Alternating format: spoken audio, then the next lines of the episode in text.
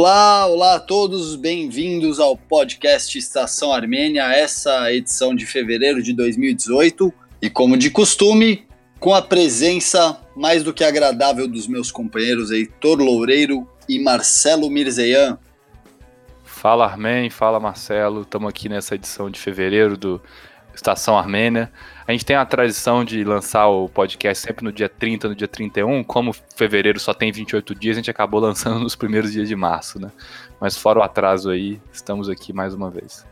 Olá, ouvintes, meu nome é Marcelo. Vamos aqui para mais uma edição do nosso podcast. Vou aproveitar para lembrar todos os ouvintes que, se quiserem ouvir os nossos podcasts atrasados, para seguirem tanto a página do, do portal, né, o estaçãoarmênia.com.br, nossa página no Facebook no Instagram e no Twitter. Vamos falar, como, como de costume, sobre a Armênia, sobre diáspora, sobre Brasil. É, acho que tem bastante notícia para a gente falar hoje. Vamos dar sequência, começando aí com o Heitor.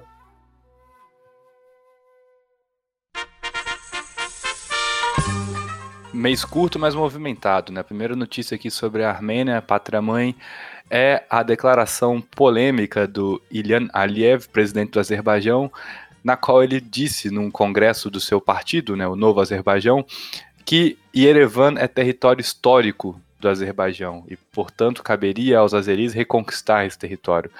Não só o, o Canato de Yerevan, como ele chamou, mas também Zangezur e Gotia, né, seriam territórios que deveriam ser incorporados ao Azerbaijão. Aliyev deu essa polêmica manifestação no congresso de seu partido, na qual ele tenta se lançar candidato para mais uma mais um mandato presidencial. É claro que a afirmação de Aliyev acerca do passado azeri de Yerevan e da reivindicação territorial da capital armênia para o Azerbaijão foi visto com, como motivo de piada pelas autoridades armênias. Né? O ministro de Relações Exteriores da Armênia disse que essa declaração de Aliyev é uma declaração racista, né? mais uma declaração racista do, do regime de Baku. E no mais, cada vez que o, que o Aliyev dá uma uma dessas, ele mostra ao mundo quem ele é, né? Cada vez mais está ficando claro que o regime de Baku é um regime ditatorial, um regime não democrático, um regime uh, perigoso para o equilíbrio da região. E assim como a gente sempre falou do regime Erdogan, né, e agora também está claro para todo mundo, o pouco a pouco o Aliyev com as suas fantasias está pondo as vazias de fora também. É, e se me permite, Heitor, a gente tem que lembrar que o Ilham Aliyev é filho do Heydar Aliyev, que governou o país, o Azerbaijão, por décadas, né? E só para a gente lembrar, é, é, agora o mandato que o Aliyev, o Ilham Aliyev vem cumprindo é o seu terceiro como presidente do Azerbaijão, então, se ele for reeleito, seria a quarta vez, a sua quarta reeleição como presidente do Azerbaijão, né? Cá entre nós, num Estado democrático, essa possibilidade nunca existiria. E só para a gente lembrar que essa também não é a primeira vez que o Ilhan Aliyev ele faz declarações racistas. Na verdade, ele é quase um presidente Donald Trump, porque ele também governa com, uh, com muitas postagens no Twitter. Ele, ele posta muito no, nessa rede social e em 2013 ele já havia feito alguma menção parecida que um dia os azeris viveriam em Yerevan em outras partes da Armênia. Isso foi na época em que ele condecorou Ramil Safarov, o assassino do Machado, que assassinou um oficial armênio durante o treinamento, um treinamento para a OTAN. Então, o azeri Ramil Safarov que assassinou a golpes de machado um oficial armênio durante um treinamento, durante o exercício militar conjunto da OTAN, né? Então, e o Safarov, em 2013, ele foi extraditado da Hungria para o Azerbaijão e nessa, nessa oportunidade ele foi condecorado pelo presidente Ilham Aliyev, que também na época deu essa declaração que um dia os azeris viveriam em Yerevan e em outras partes da Armênia. E não coincidente, né, Armin? Essas declarações vieram justamente próximo das datas do massacre de Sungait, que a gente vai falar ainda hoje no, no podcast, e das mentiras de Kodiali também. Inclusive, você pode encontrar é, mais informações tanto so sobre os dois assuntos dentro do portal Estação Armênia. A gente tem até um Onig Explica especial sobre isso, tem bastante matéria lá dentro. É verdade, Marcelo, bem lembrado. Essa e outras notícias você encontra no estaçãoarmênia.com.br. Já deixando aqui nosso abraço para o companheiro James Onigtamidian, que em algum momento vai dar o ar da graça aqui com a gente em alguma edição. Só para encerrar o assunto do Safarov, recentemente ele foi promovido ao cargo de tenente-coronel, né? Então não só ele foi condecorado no Azerbaijão quando ele regressou da Hungria, né? regressou também porque a Hungria o libertou com a promessa do governo azeri que ele iria cumprir pena no Azerbaijão, mas não foi assim, ele foi liberto e condecorado, mas como ele vem evoluindo a sua carreira de militar, né, tratado como um herói. Só um adendo à fala do Armen, ele matou o tenente Gurgen Makarian durante o treinamento das tropas da OTAN, mas à noite, enquanto o tenente armênio estava dormindo, né? Não foi um, um, acidente ou um incidente durante o treinamento, mas foi sim um assassinato a sangue frio com o armênio adormecido. E agora, uma notícia sobre as relações entre a Armênia e a Turquia. Uh, oficialmente, hoje, no dia 1 de março, foram anulados os protocolos de intenção de normalização das relações entre os dois países. Esses protocolos haviam sido firmados, assinados, né, melhor dizendo, em Zurique, na Suíça, em outubro de 2009, e ambos os países se comprometiam a restabelecer suas relações diplomáticas e também abrir as suas fronteiras que estavam fechadas há muitos anos.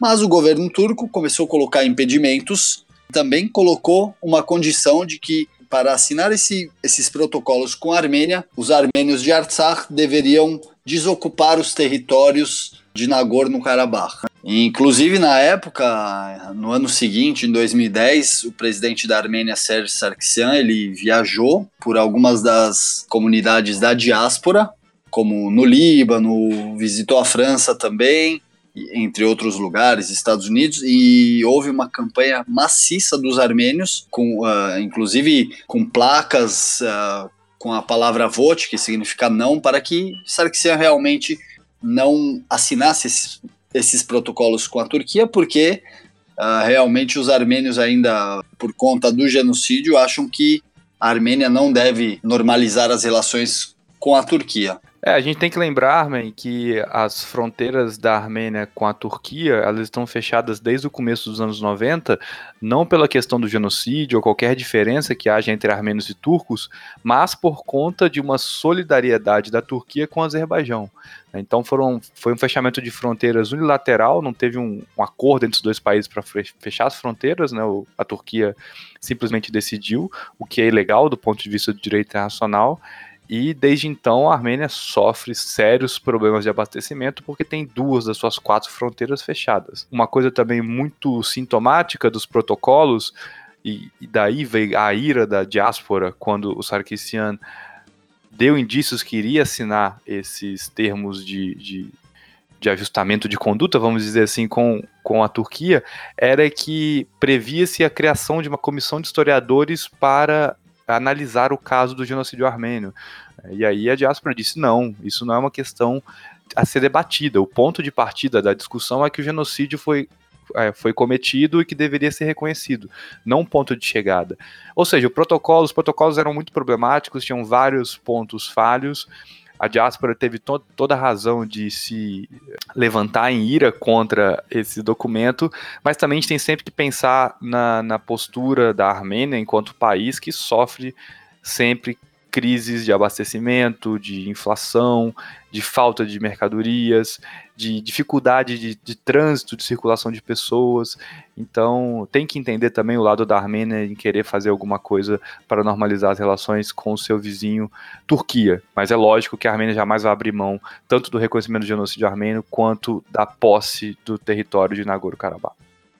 E você acha que por todos esses motivos que você listou e enumerou agora no final, uh, do seu comentário, Heitor, você acha que por isso que os protocolos de 2009 até agora ficaram sem uma solução, porque a Armênia também, ah, se formos pensar em relação aos protocolos, a Armênia uh, andou no caminho do que deveria ser feito, a não ser retirar suas tropas, as tropas armênias do povo armênio de Artsakh, lá daquela região, porque duraram quase oito anos esses protocolos na nuvem, né? Eles estavam aí, flutuando, mas não haviam sido assinados. Por que será?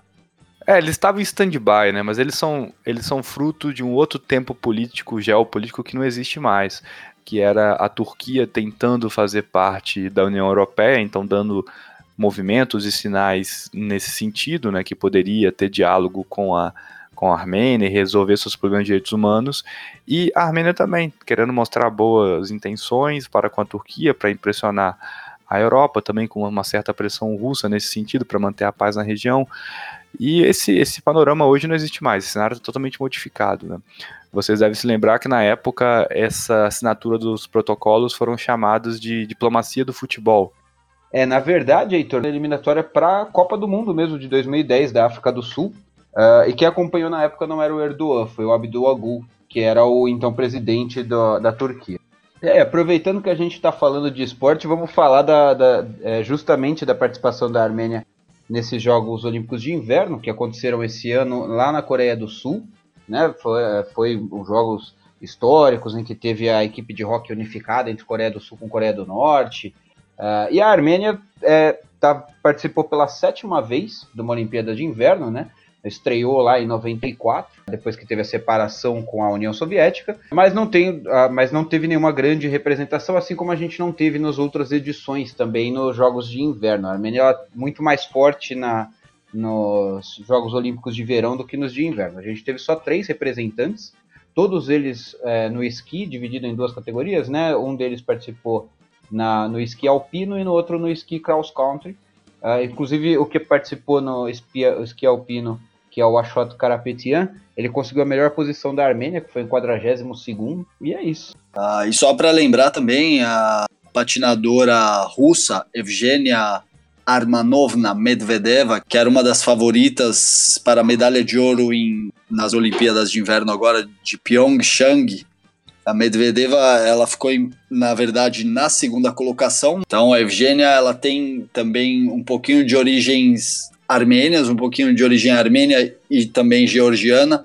Uh, ela é filha de Arman Babassian. Então, encerrando agora essa parte esportiva, vou trazer um pouquinho de notícias da diáspora e uma notícia agora direto da comunidade armênia da Turquia, o Supremo Conselho Espiritual de Etmiadzin, que é a Santa Sé na Armênia, Etmiadzin, está preocupado com o patriarcado armênio de Constantinopla, ou, nos dias de hoje, Istambul. Então, esse Supremo Conselho Espiritual da Igreja Armênia emitiu uma declaração onde expressa sua preocupação com a situação do patriarcado armênio de Istambul, já que o patriarca Mesrob Mutafian está adoecido. Já há alguns anos Mutafian está adoecido, muitos creem na tese de que ele foi envenenado e desde então uh, Aram Ateshan, uh, mais um padre armênio, foi empossado como vigário-geral uh, do Patriarcado Armênio de Constantinopla. O grande problema é que Aram Ateshan é amigo e é muito próximo do presidente da Turquia, Recep Tayyip Erdogan. Uh, inclusive, muitos armênios uh, se decepcionaram com as posições e declarações de Aram Ateshan na época do centenário do genocídio armênio, em 2015, uh, ah, que dizia que os armênios tinham que se conciliar com os turcos, independente de qualquer coisa. Então, uh, Ateshan já não é, não é uma persona muito bem vista pela coletividade armênia ao redor do mundo, a todos que se importam com as questões da, da Igreja Apostólica Armênia, é óbvio. Então, uh, um concílio da Igreja Apostólica Armênia emitiu então um apelo endereçado ao arcebispo Karekim Bekjan, ao próprio arcebispo Aram Ateshan e ao bispo Sahak Machalyan, além de outros clérigos, para, para que esses patriarcas se comprometessem a corrigir os processos que estão errados dentro da Igreja dentro do Patriarcado Armênio de Constantinopla. Então, a Santa Sede Etmiadzin na Armênia instou esses membros do Conselho Religioso Armênio na Turquia e a comunidade também local a respeitar as reivindicações legítimas da Igreja Armênia a fim de organizar eleições patriarcais. Porque no ano passado, Karekim Bekjan foi eleito como locum tenens. E isso inspirou esperanças da coletividade armênia local de que um patriarca armênio assumisse o patriarcado de Istambul. Entretanto, se os armênios querem que haja uma nova eleição para o patriarcado armênio de Istambul, porque o próprio patriarca Mutafian está adoecido e sem condições de, de liderar a igreja apostólica armênia em Istambul, o próprio vice-governador de Istambul, Ismail Peltek, uh, ele deu declarações dizendo que não deveriam existir nem os movimentos para que acontecessem essa, essas novas eleições, porque o patriarca Mutafian ainda está vivo. Ele apenas esqueceu de, de dizer que Mutafian está vivo, mas muito adoecido e sua saúde é muito frágil, ele não tem condições de nada. E no seu lugar, justamente, está o vigário Arama Techan, que é muito próximo, inclusive do vice-governador de Istambul, Ismail Peltek, e como eu disse há pouco, do próprio presidente da Turquia. Então vamos ver o que, o que vai acontecer em breve. Esse concílio uh, da igreja armênia emitiu esse apelo e vamos ver quais serão os próximos passos. Vamos falar de diáspora, falar um pouco de cultura também. A gente recebeu recentemente uma notícia de que teremos um filme novo específico sobre Artsakh, inclusive o nome do filme é Artsakh, de um francês armênio chamado Arnaud Kayadjanian. Né? Ele está fazendo esse, esse filme que na verdade é um certo drama, um certo comédia. Ele ainda está sendo escrito, vai ser produzido ainda esse ano, mas ele já deu alguns detalhes sobre, sobre essa produção que já está ele já conseguiu o fundo, já vai realmente vai ser produzido, já já está é, em vias de né, começar a ser gravado. Vai ser um filme que vai juntar a vida de 20 personagens. Então serão mini histórias, 20 mini histórias de pessoas que moram dentro de, de Artsá. Então, tanto falando sobre o, o lado militar, falando sobre a, a, vida cotidiana, tem um pouco de humor, vai ter, vai ter um grande mosaico nas palavras do próprio diretor. Tá? Como eu falei, está previsto para ser filmado agora na, entre metade e final de 2018 e a gente já vai conseguir ver eles nas telas no começo de 2019. A ideia é que seja um filme que entre no grande circuito lá de fora. Aqui no Brasil é um pouco mais difícil da gente receber, mas já teve alguns casos em que a gente recebeu alguns filmes que foram feitos lá fora. É, como uma história de loucura, né? No, uh, mas a ideia dele é que não seja só aquele filme cult que só entra em, em festivais alternativos. A ideia é que, que ele consiga levar esse, é, esse filme para o grande circuito. Bom, vamos ver, estamos bem ansiosos, sempre bom saber dessas notícias de, de filmes trazendo, exaltando a cultura armênia, principalmente de uma região como Artsakh, que está aí querendo cada vez mais esse reconhecimento internacional. Bom, uma notícia positiva que veio da Holanda, o parlamento daquele país reconheceu os massacres de 1915 como genocídio. É, foi uma votação bem importante, lembrando que a Holanda é um país parlamentarista, né? então a, o voto do parlamento, a voz do parlamento tem mais peso do que a, do, a da presidência ou do poder executivo. Né? Por 142 votos contra 3 a Holanda, então o parlamento da Holanda reconhece o genocídio armênio. Isso obviamente irritou a Turquia, que mandou convocar embaixador e fazer toda aquela aquela aquele mise-en-scène diplomático, e as relações entre os dois países já estavam afetadas há um bom tempo, desde quando o Erdogan pós-golpe tentava fazer comícios no país, na comunidade, holanda, comunidade turca na Holanda, e as autoridades holandesas não permitiam, isso criou ali uma dificuldade diplomática entre os dois países. É, eu não vou entrar em muitos detalhes sobre o que, que significa essa esse reconhecimento do genocídio armênio pelo parlamento holandês, as implicações geopolíticas que isso tem, porque o podcast Xadrez Verbal número 130 fez uma análise bem interessante, bem completa desse tema. Então eu deixo aqui a recomendação para quem quiser ouvir Xadrez Verbal, episódio 130. Trago agora uma notícia do Brasil. Ah, em verdade, não é uma notícia, é uma dica.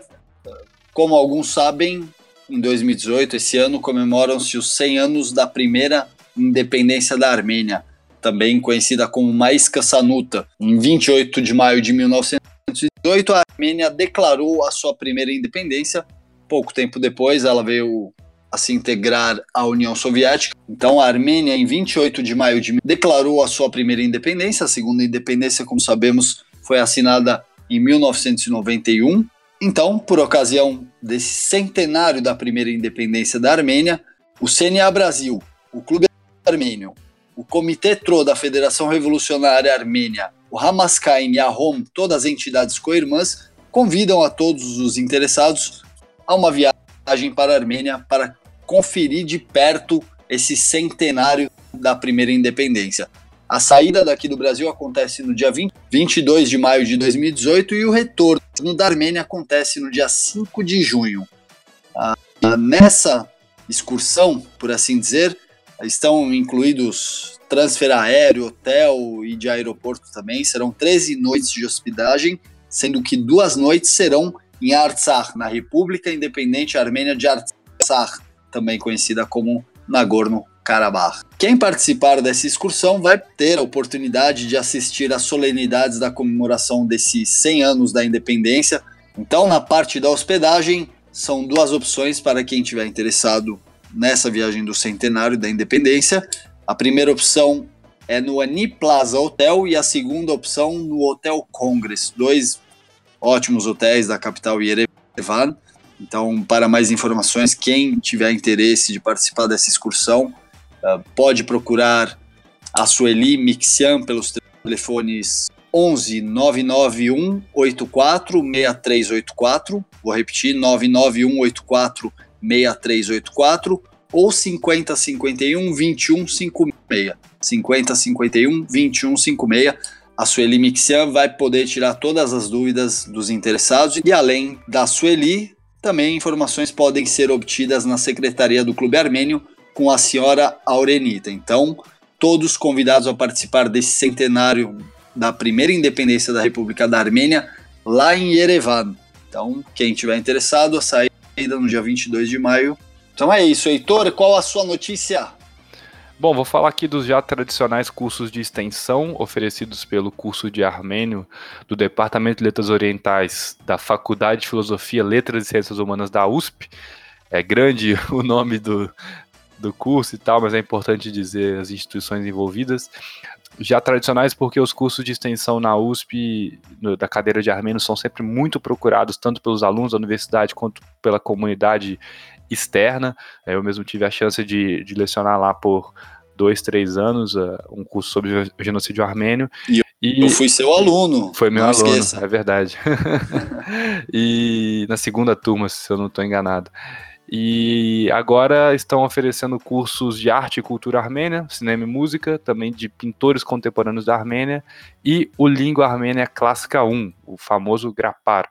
Né, esses cursos são oferecidos pelo professor Sarkis Ampar Sarkisian e podem ser feitos, feitas as matrículas pelo site da Fefeleche, se vocês quiserem procurar no Google, digita Serviço de Cultura e Extensão Fefeleche, F-F-L-C-H, já vai aparecer o primeiro link e toda a inscrição é uh, gratuita, online. Todos esses cursos são certificados, podem ser feitas as inscrições online e são muito interessantes para aprender mais sobre a língua e a cultura armênia.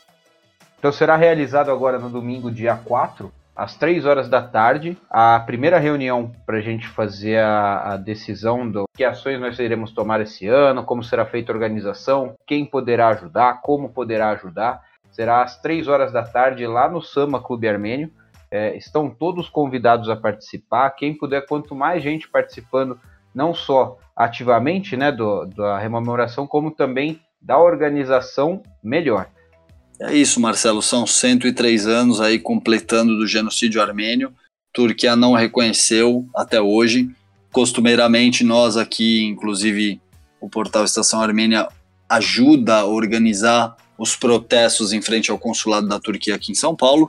Então, realmente, nesse domingo, dia 4, a gente vai se reunir lá no clube. Quem quiser chegar, como o Marcelo disse, vamos trocar ideias. Quem tiver sugestões, para esse ano. Muitas coisas a gente tem trabalhado junto com a juventude uh, armênia do Brasil, os jovens estão engajados, já realizaram flash mob junto com o grupo de danças armênias que há.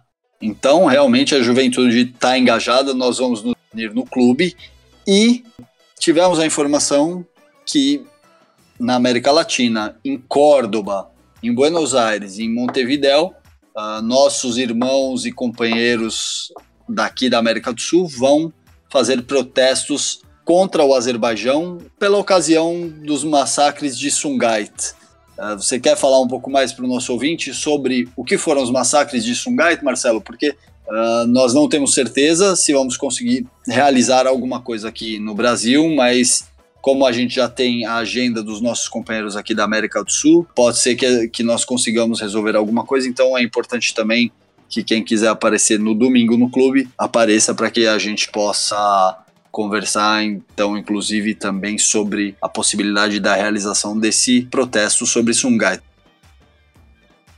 Exatamente, Armin. Sungait, na verdade, é uma cidade que fica no, no Azerbaijão, onde ali no final da, da década de, de 80 morava cerca ali de 18 mil armênios, a gente tinha um bairro uh, armênio lá dentro, no, por uma proporção, só para você ter uma ideia de proporção, nos 250 mil uh, azeris. Até para ter ideia da, do, do quão próximo estava lá dentro da, do Azerbaijão, a, a distância entre Sungait e, e Baku, que é a capital do Azerbaijão, era de apenas 30, cerca de 30 quilômetros. Tá? É, isso é... se deve também, desculpa Marcelo te interromper, mas isso realmente se deve a, na época como a Armênia e o Azerbaijão eram países que faziam parte da União Soviética, muitos armênios moravam né, dentro do Azerbaijão sem problema algum, até esse fato que você vai nos contar. Exato. E até lembrar que justamente no final dos anos 80 era a junção da, da União Soviética, quando os armênios do, do, de, dessa comunidade de Sungait resolveram fazer um protesto para que nessa dissolução a região de Nagorno-Karabakh, que na época era chamado ainda de Nagorno-Karabakh, hoje a gente chama de Artsakh, é, não fosse anexada ao Azerbaijão, que fosse uma, uma região independente.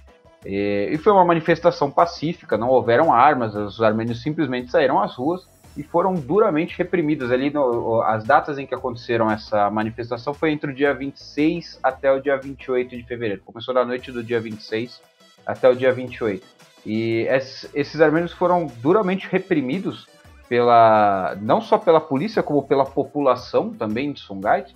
É, talvez seja até uh, talvez eu esteja até sendo muito leve, dizendo uh, duramente reprimidos. Eles foram mortos, tanto pela população quanto pela polícia, até certo ponto, uh, e chegou a tal nível de que mesmo as tropas da, da, da época da Rússia chegando, tentando é, a, apaziguar os ânimos, demorou ainda um bom tempo até conseguir reestabelecer a ordem no local. Foram cerca de mil armênios que morreram nessa chacina promovida pelos azeris, e centenas de outras famílias que, que, que restaram, aqueles que não morreram tiveram que fugir. Muitos deles hoje já praticamente já não existe mais quase comunidade lá em Sungait, os que existem com certeza se escondem de dizer que são armênios. E desde aquela época até hoje nunca foi assim como é, padrão né, do, do, do eixo Turquia-Azerbaijão, não há nenhum conhecimento, não há nenhum pedido de desculpa, muito pelo contrário, uh, esses países se eximem de falar qualquer, de assumir qualquer responsabilidade uh, e tentam dissimular o que realmente aconteceu nessa data. Então, todos os anos a gente vai ter já alguns protestos aqui na América do Sul, né? Uh, em alguns outros países aqui da América do Sul e estamos tentando organizar esse também do Brasil para mostrar aí que a gente ativamente também está indignado com, com o que aconteceu e com a falta de responsabilidade dos envolvidos. É, e só para lembrar, isso tudo aconteceu durante todo o governo de Mikhail Gorbachev a perestroika, a glasnost, os programas de abertura política que o Gorbachev uh, implementou né, na União Soviética. Então, uh, Sungait, esse massacre de, como você disse, bem lembrou, aproximadamente mil armênios e muitas outras famílias armênias que trabalhavam no Azerbaijão, tiveram que fugir desesperadamente. Isso desencadeou muitas outras coisas, inclusive na sequência, tropas azerbaijanas começaram a atacar vilas agrícolas armênias em Karabakh, como você disse hoje, chamamos de Artsakh, além de Xuxi e Stepanakert, que é a capital dessa região. E, e assim os armênios começaram a se organizar, organizar sua autodefesa, até que foi nesse contexto que os comandantes armênios decidiram tomar a pequena cidade de Rojali. Nós não vamos entrar no mérito da questão de Rojali, você já falou sobre o que nos importa aqui, que é sobre Sungait, mas os armênios tomaram a pequena cidade de Rojali, também no Azerbaijão, porque fazia parte de todo esse conflito. A Armênia queria seus territórios de volta, que Stalin havia cedido ao Azerbaijão no, no, na década de 20. Então, uh, todos esses movimentos geraram reações. E os armênios acabaram invadindo a cidade de Rojali, e lá os próprios armênios fizeram um corredor humanitário para que a população azeri deixasse a região, porque as tropas armênias lá estavam. E isso até hoje é motivo de controvérsia. Os azeris acusam os armênios de terem massacrado o, os azeris em Rojali, e após tudo isso, em 1994, os armênios acabaram conquistando realmente toda a região de Artsakh, de Nagorno-Karabakh, decretando a derrota do, do exército azerbaijano, e desde 1994 até hoje temos o cessar-fogo estabelecido, como o leitor de Estação Armênia sabe bem.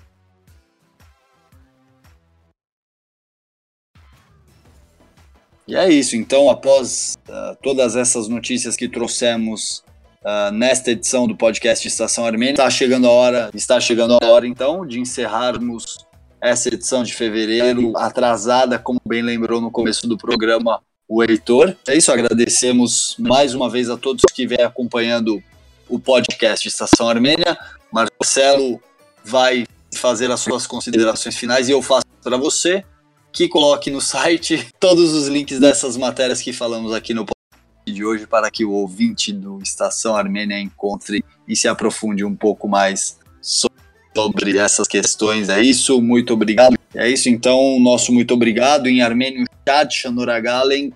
Eh, estamos muito agradecidos por sua companhia e também pela sua audiência. Obrigado. Que Sherpari Polorit. Então, obrigado, Armen. Obrigado, Heitor. Obrigado a todos os ouvintes. Sempre um prazer fazer o, o podcast aqui com vocês. E vou aproveitar também aqui para deixar o recado de que nesse mês tem Explica também, assim como todos os meses teve. Nesse mês tem, mas eu não vou contar qual que é o assunto. Shinora Galutinho dizes, Fiquem atentos para o próximo podcast Estação Armênia, que vai vir agora também no mês de março, e vai ser um podcast especial porque o Estação Armênia faz parte da campanha O Podcast é Delas, que é uma campanha para dar maior visibilidade para as mulheres produtoras de conteúdo da podosfera brasileira. Então a gente vai ter aqui algumas surpresas no mês de março. Um abraço a todos.